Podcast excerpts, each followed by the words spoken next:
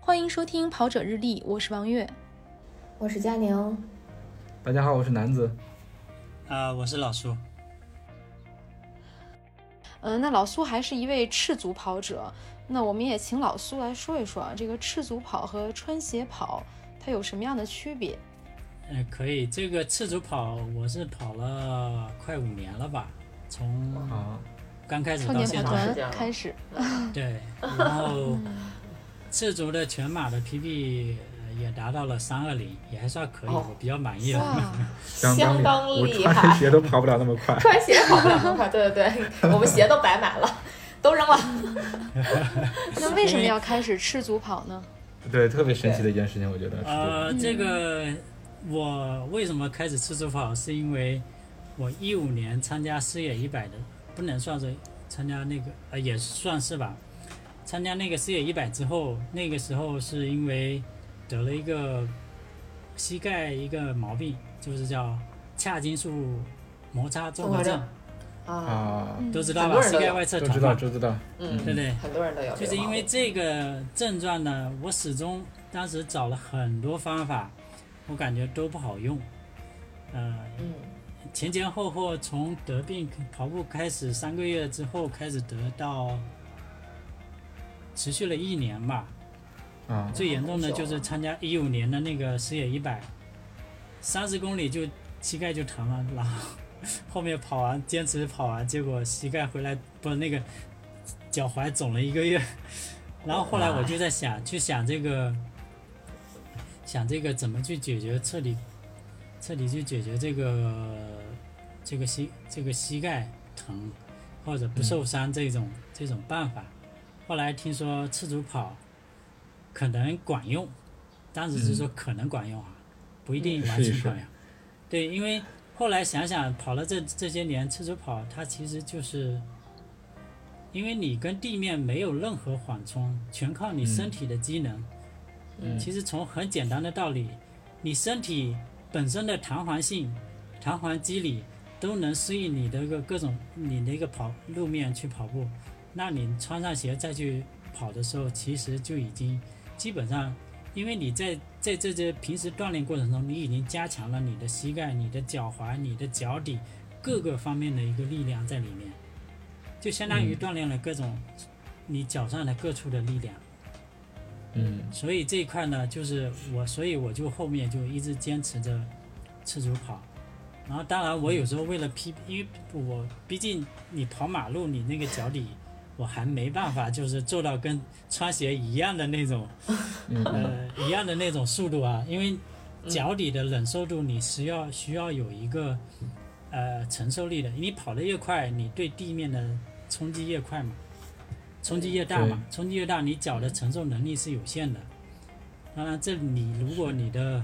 功力达到一定年限的，也许是可以的，因为我知道国内赤足跑最快的可以达到二十几，就是有一年嗯哇福州马拉松有一个人，嗯，就是光太脚厉跑害了， PB，他们的那年的速度是二十几，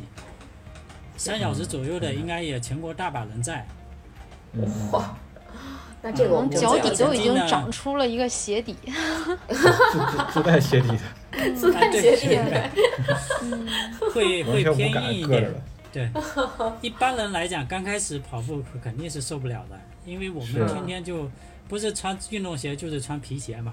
对，都已经嗯习惯穿鞋了。对，习惯对穿鞋了。因为嗯，但是赤足跑是这种东西叫，其实最早大家流行起来的就是有一本书叫《天生就会跑》，我估计大家嗯都对看过。嗯嗯，里面就讲了一个那个，里头有一个，当时是亚马逊里面的一个民族嘛，嗯，就是你对他就是天生就是不用穿鞋的，要么就是跟人家比赛的时候就简单做一个那个用那个橡胶皮或者就是嗯轮嗯胎那个做的那个鞋，简鞋单底儿嗯就跟对，人家开始跑，对，那个也是一种赤足。为什么呢？我们嗯现在讲的赤足跑不是不见得一定是光脚光脚。嗯赤足跟光脚，其实我的理解，在我的定义里面，就是赤足就是说零落差的鞋，不是嗯很，就是说你前后脚零落差这嗯种鞋，还有一种就是说脚底比较薄的零落差的这种，都属于，比如像五指鞋，啊五哦指鞋， ，Vibram 的五指对鞋是吧？啊，还有你比如说像，嗯， Ultra 现在国内有是吗？ Ultra 也不太算，Ultra 也不太算，啊。他不是说他前后零落差吗？它是零落差，但是它鞋底还是蛮厚的，啊，对，这确实是， 就是缓冲可能更好一点儿。对，缓冲好一点，它鞋底蛮厚的，它有缓冲的。嗯就是说我我的意思就是说鞋底要薄，然后就是零落差。啊比如说你穿拖鞋， 哦，对，穿那种拖鞋，因哦为不是也有人确穿实人字这拖几跑年鞋，跑步，对对，有人字拖大神出现，也都是三小对时对左右的水平。太厉害这了。是另一个话题 了。对对，那对这个赤足跑跟我们平时选鞋的这个观念是有一些区别的。我们平时可能会给大家建议说，如果你是大体重跑者，或者你就像刚才老苏说的，我髂胫束有伤，膝盖有伤，那我们会帮他选这种缓震比较好的，鞋底比较厚的。但是老苏这种呢，他又说这个赤足跑可以帮你锻炼到这个腿部全身的这个这些肌肉。那嗯它肯定赤足跑是有利有弊的。那在刚一开始训练的时候，可能也需要投入更多的精力，是不是这样的呢？其实赤足跑跟你跑步是一样的，你从不会跑一样开始到你的，你练了几年之后，你也是成了一个大神级别的一个跑者，这其实是一样的，它都是一个循序渐进的过程。你当然了，你赤足跑就是对于大众来说，很大部分人来说可能觉得没法接受，我会担心，比如说。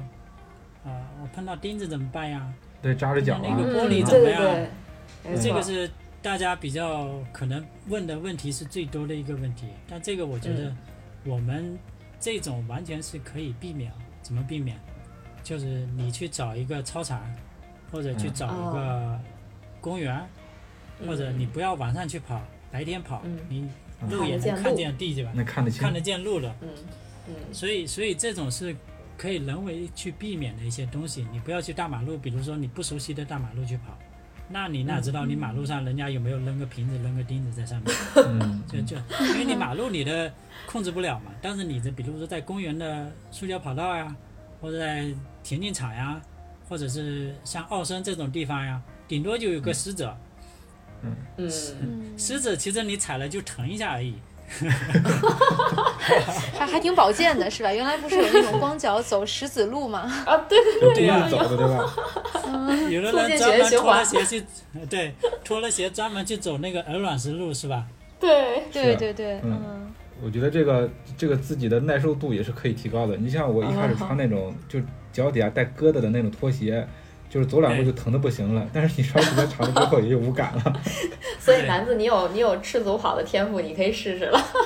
石子儿都不在话哎这个我要。下再再再做一做心理建设吧，要找一个跑步场，像老苏说的，对，周围没有操场，关键是。嗯操场、公园都可以啊，都行，嗯只要有塑胶跑道或者是，当然你有条件，比如在海边、沙地，嗯，还有那个嗯嗯有草地，啊你有一片草原的、嗯那个更好。 哇，这得这我得回家了。嗯，然后我们讲讲这这个这个，可以说说你刚才肯定大家很很想了解赤足跑到底有什么好呀？就是这嗯对种。嗯对，就是有什么利有利有弊嘛，这个东西任何事情都这嗯样。对我原来也写过一篇文章，就是关于赤足跑的，里头总结了大概有九个点，就是赤足跑的好处啊，好处然后不好的有三两个点，我给你念一下啊。所以是利大于弊，实力举证。对，实力矩阵哈，就是说刚才讲了，前面通过那个不是讲了跑步动态数据吗？就是说嗯在跑姿这一块里面可以改善跑姿，这里面有几个点，嗯，你赤足跑肯定会提高步频，这对因为疼个啊，很容易理解，对，因为你步频步频小的话，那你步幅就大，步幅大你变成跨出去，你脚跟着地的话，你一下子就疼啊，受嗯不了呀、哦，这是一种自然的一个反应，就是说所被以迫你不得不提高，对啊被迫的，你你自然的身体的一个本能的一个反应，就是说你赤脚被跑迫的要时倒候，腾快一点你嗯肯定是小步跑，你不可能是大步、大步流星的去跑吧，大步幅的去跑。嗯所以，因为你，而且另外一个就是改嗯变的处理方式，你不可能用脚跟去着地吧？你试试，你用脚跟去踩一下地试试有 多疼。所以，所以，所以赤足 赤脚跑它有一个好处就是说，肯定是用你的脚掌的前面那个比较有肉的那个地方先去触一下地，嗯是。然后是呢，第一级缓冲是什么呢？第一级缓冲就是一般来说我们赤足跑要求脚趾微翘嘛，啊，五个脚趾微翘，不要去挠就是地。啊，你要挠地的 话，记录你这个动作脚趾甲趾脚趾甲受不挠了地的话，嗯，就是说不要去挠地，一挠地你这个就容易起泡，抓地嘛有摩擦嘛，嗯，所以哦你嗯地你如果微翘的情况下，然后你呃你那个最有肉叫拓拓球部吧，那个地方着地了之后，然后是脚趾着地，然后是脚跟再触地，这嗯个缓冲为什么？因为第一级缓冲你脚趾一点点缓冲，第二个缓冲就是你的足弓缓冲，因为你穿鞋，我我这里讲一下，穿插一下穿鞋啊，穿鞋呢，相当于你很多很好的减震，是不是？你的身体感受地面来自的压力，其实被鞋已经吸收掉了，你不知道嗯地面是的什么样的反应，所以你的足弓慢慢慢慢会弱化。但你如果用赤足跑的话，你足弓会越来越加强的。越来越强化，对，所以为什么很多人会有足底筋膜炎吗？就是因为、嗯 穿鞋穿的，有可能啊哈、没说赤足跑，没听说赤足跑会得足底筋膜炎的，你去问，你可以去问。 所以说这个东西就是因为这个地方，呃，嗯这种几级的缓冲，再加上膝盖的缓冲，膝盖怎么缓冲？因为我们赤足跑膝盖永远不会是蹬直的，就是永远是有微曲的状态。因为赤足跑的时候，整个身体的重心是向下的，嗯比一般跑步会偏低一点，啊，向下的。它就是因为你的跑步的时候，你的膝盖要微曲，所以说刚才讲了两点，一个是提高你的步频，第二个是改变触地方式，嗯，然后第三个就是说，就是说加强你这个脚底的各个地方的一个各个部位的力量。我觉得强你度说光说足弓也不止不止，脚踝、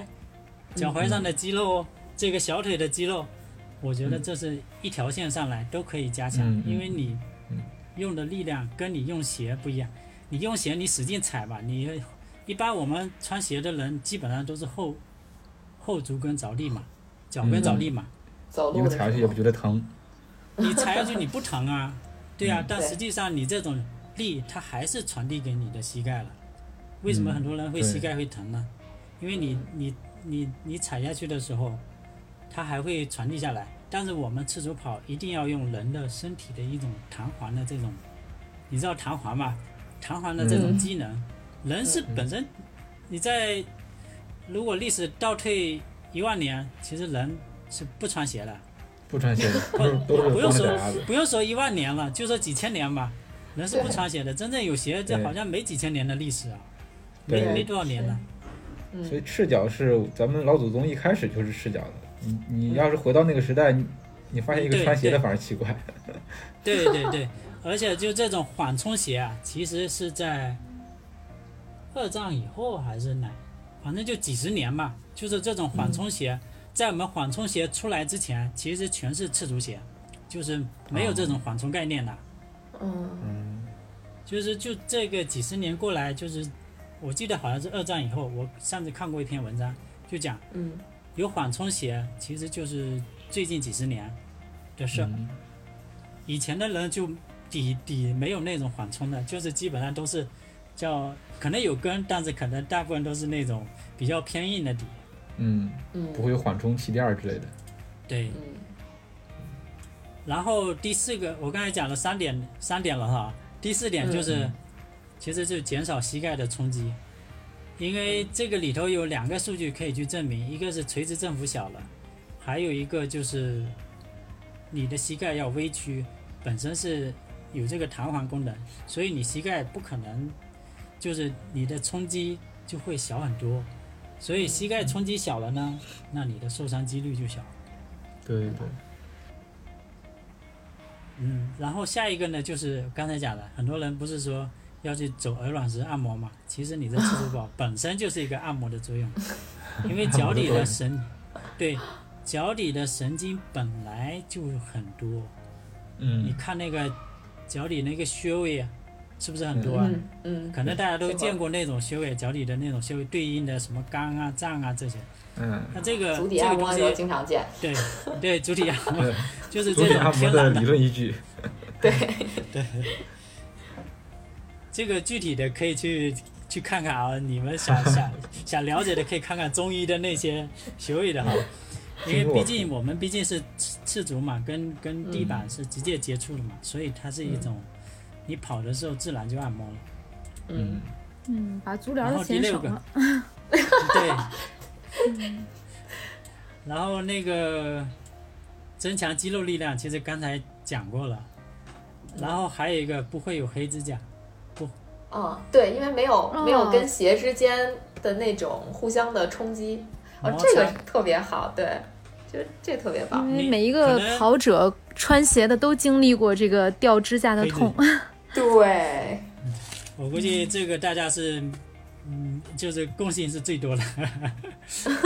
对对对，是吧？就没错看你跑不跑有些自助步，把跑这个鞋脱了，一看就知道。就比脚，对。看脚就知道了，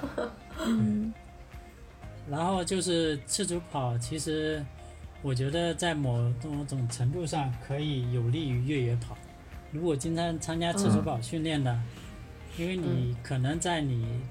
可能参大家如果去跑越野的，可能都知道，越野跑当嗯中、除了大神哈有大跨步的那种，嗯但是越野跑你们一看都是小步向前进，或者是呃下坡也好，或者是上坡也好，都很少有大步幅的。嗯，所以路从面比较复你杂，对路面比较复杂，所以你赤足跑呢，你这种高步频啊，呃，可以，我觉得可以更适合于下坡这种嗯情况，有道理，嗯因为你下坡你也不可能就大大步幅的去冲，肯定都是小步幅的，而且越野跑是属于那一般来说是属于耐力型的运动嘛，就是说你要、嗯嗯，呃爬的，就是要爬得很远，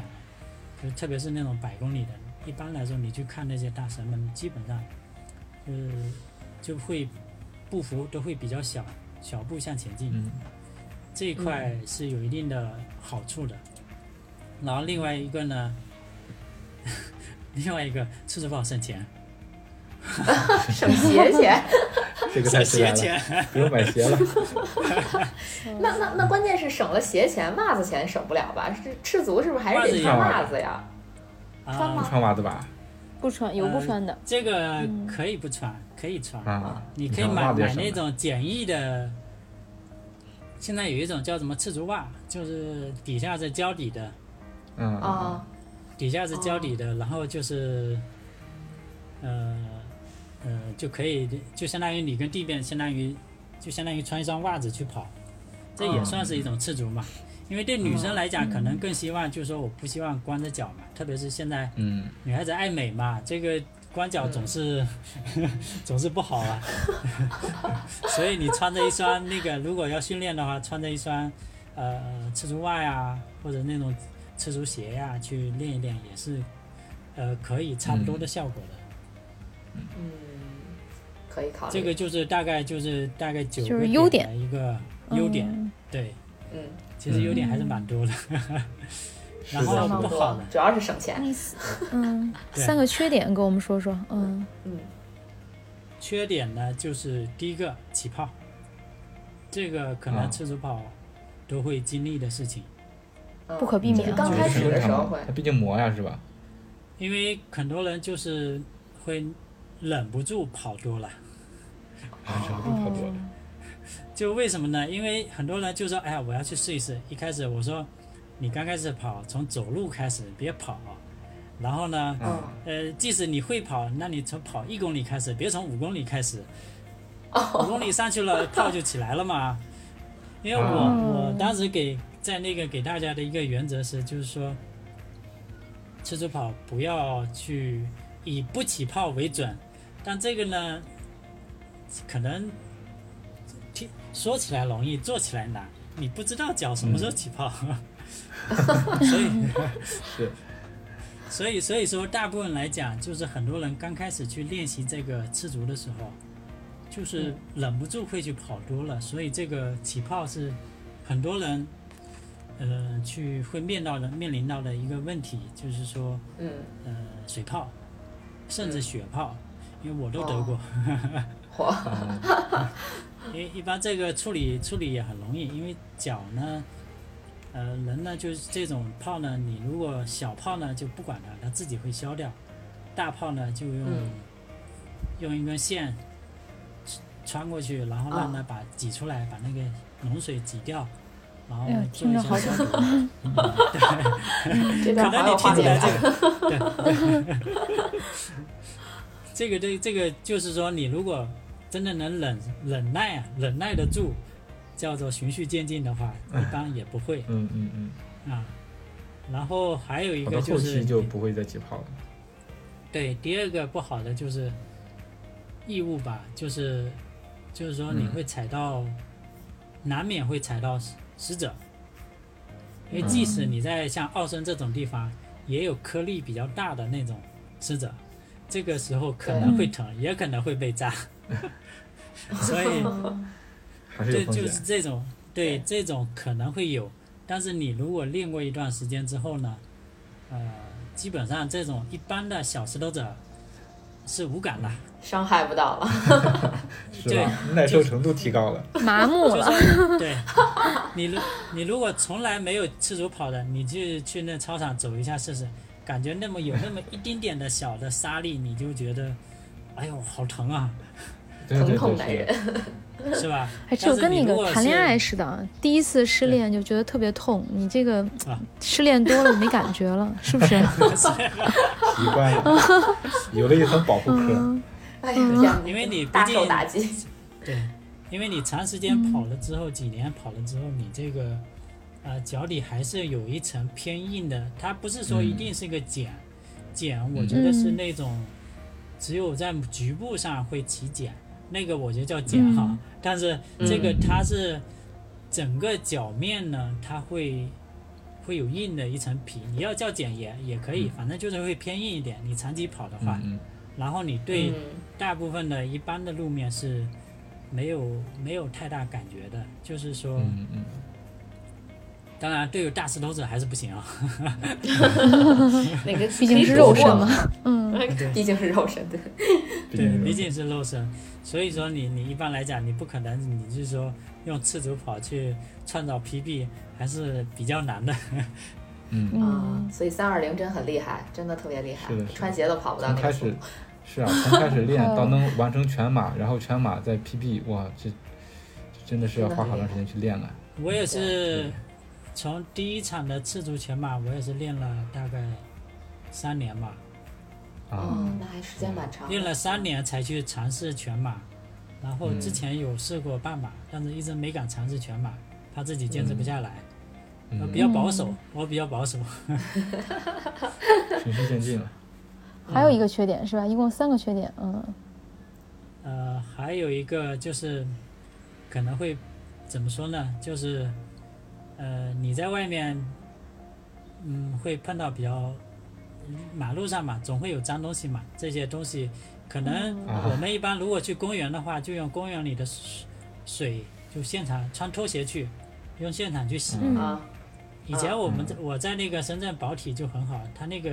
嗯因为有卫生间嘛，大概就是啊，啊，跑完了就现场洗。如果跑完，嗯，如果没有的，就可能就会有这个问题嘛，就是啊，你如果清洁的问题，对啊清洁的问题，对，这个会会相对来说会比你穿鞋会会麻烦一点，对，没那么方便。对，没那么方便，因为你所以要洁癖我我就就不找推一这个荐个了是赤吧足鞋和赤足袜好像就能把这个三好个点儿缺点稍微对稍微规避一下哈。嗯，嗯，对你如果有赤足袜或者赤足鞋的话，会规避一下。但是你如果真正喜欢上赤足跑的，可能这些我觉得都不是这问都题，不是事儿。都不是事儿，都不是事儿。对对对啊， 对，对你如果真正是长期，呃，去做这个事情，因为你知道北京有一个中中国有个就不是说北京啊，就全国有个叫中华赤脚团嘛，啊，知道知道嗯，，知道，身体也听说特别过好吧打。嗯，知道对，。他们这个团体的人，就是里面的人，他们就讲究的就是叫，他们名字就叫赤脚嘛，他们就是赤脚，嗯，真正的平时跑也是步这赤样，脚，啊不穿走袜子路不赤穿脚，鞋对，不穿袜子不穿鞋啊。啊，嗯，走路都赤脚，就是那那也太省了吧？ 我 见过，我见过，就是那，包括那个这个很有北京有一个很有名的叫雨萌，于姐吧，叫雨啊萌萌吧啊，对，于姐，于姐，对，是的，是啊的，那个男子你应该认识吧？我认识，我认识，嗯对嗯他就是，我我记得他跟我说过，他就说他平时去马路上走路也是，呃，赤脚也是不穿鞋的，嗯就是他就是常年就是不穿鞋。当然，嗯就刚才其实还有一个必点，其实我没提，就是像北京北方哈，冬天是没法吃足的。啊，太冷了，太冷了下雪哈。太冷，啊东东北方冬天是没法吃足，但如果在深圳那种一年四季可以吃足， 哦这个是嗯因为天气没影响，这个应该对，嗯好，那所以今天我们就是关于这个数跑团运营、数据控、赤足跑，那我们就先聊到这儿。呃，因为时间的原因啊，因为其实可能嗯老苏还是有很多话要对大家说。现在我们对进入我们今天的推荐时间，嗯，老苏嗯给大家做一个推荐。呃，推荐，嗯，做什么呢？我想想啊，其实有挺多的，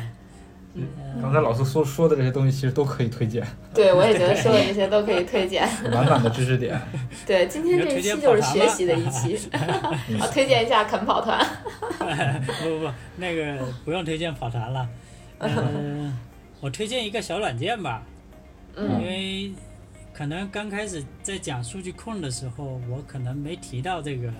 软件。让我猜猜，让我猜猜，老苏要啊推荐那是跑力值那个软件，叫 RQ 是吗？哎，你怎么知道？就是看来我这手表这功能可能现在已经用了二百块了。呃，恭你喜猜你对了，猜对了。嗯这个确实我要推荐这一款软件，就是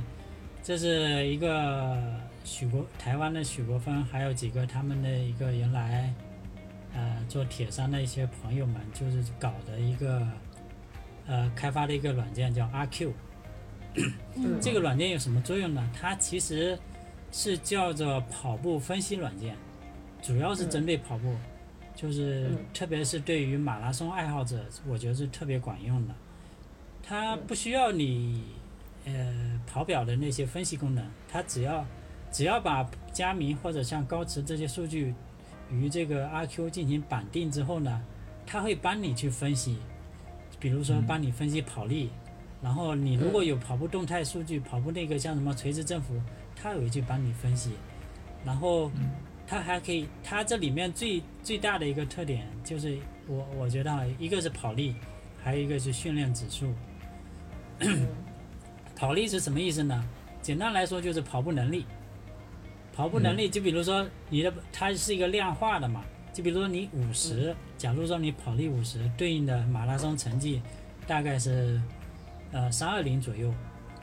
那它就通过你平时训练算出一个计时跑力，然后 再通过算法把以前历史的一些计时跑力综合起来，再算一个当前跑力。这个当前跑力就可以预估你下一场马拉松的成绩。啊、我我了解大概它这个预估的误差在五分钟之内。哦啊，比我自己很准预估的还准。你都，你的你们用佳明的可能都知道，佳明手表里面那个，呃，有一个那个完赛成绩预估是吧？那个比你实际能力是不是要高很多？呃，好像是。你可 能可能没用用过，过，啊嗯都没用过这个功能，没用过 啊。哎，我又开发了五十块的功能。对啊，那个我的手表里面告诉我，我的五公里可以达到十六分，然后全马可以达到二四零。 这个是佳明给我的预测，我觉得嗯，太抬爱我了。不不，他可能预测的是你穿上鞋的成绩。 嗯 对对对，我穿上鞋也也达不到，因为我现在的 PB 才三零三。呃，不能叫很猜，接近很厉害了。很接近让大啊家心情愉悦一点啊！但是刚才老苏推荐的这个软件可能就会更准确。嗯，对，它是因为根据你你你平时有训练成绩嘛，训练了一个、嗯呃，主要是一个配速、心率、跟距离、跟时间这几项，嗯它不需要别的数据，主要是心率、嗯，配速、时间，然后这几个数据在它里面，它可以嗯每次跑完它都可以算一个跑力，比如说你今天跑力五十七或者五十二嗯或者五十三这样子，然后呢，它有个跑力曲线，就是通过跑力曲线呢，它可以根据前一段前具体多长时间我不知道，因为它这个最后算法就是前一段时间的那个计时跑力算出当前跑力，这个当前跑力就是相当于可以预估你的现在的当前的一个跑步能力，就是相当于你嗯现在可以跑多少成绩。就比如说我，我印象啊我去年北马的时候，那时候状态一般嘛，嗯、当当时我当前跑力是五十二左右，我嗯当五十二的大概是三幺零左右的成绩，我实际跑了三幺哦三，北马啊，去年北马、哦，那真差的不多哎，真是差不是多。是，嗯所以这个就是说它是比较准的，当然了。嗯，没有绝对准的这个东西，因为嗯预估、预对估对都没法毕嗯竟 就是相对、嗯相对来说比较准。然后嗯这个它这个软件呢，就是说，即使你跑步手表没有什么呃其他的哦，还有一个就刚才说的那个训练指数，训练指嗯数它可以告诉你训练之后的一个训练量的一个概念。嗯训练相当于佳明的训练负荷，嗯啊，像他这个训练指数呢，就是说，当某一次训练完了，都有一个指数，就是训练它它是训心率乘以它的时间的一个一个成绩的一个一个概念的一个数，大家可以去去看看这个这个软件吧。好，那感兴趣的跑友可以下载这个 app 体验一下啊。我们今天的节目就到这里了，感谢大家的收听。如果你觉得有料有趣，那么赶快订阅我们的节目，同时推荐、搜索、关注“跑者日历”微信公众号、服务号以及小程序，更多精彩内容等你发现。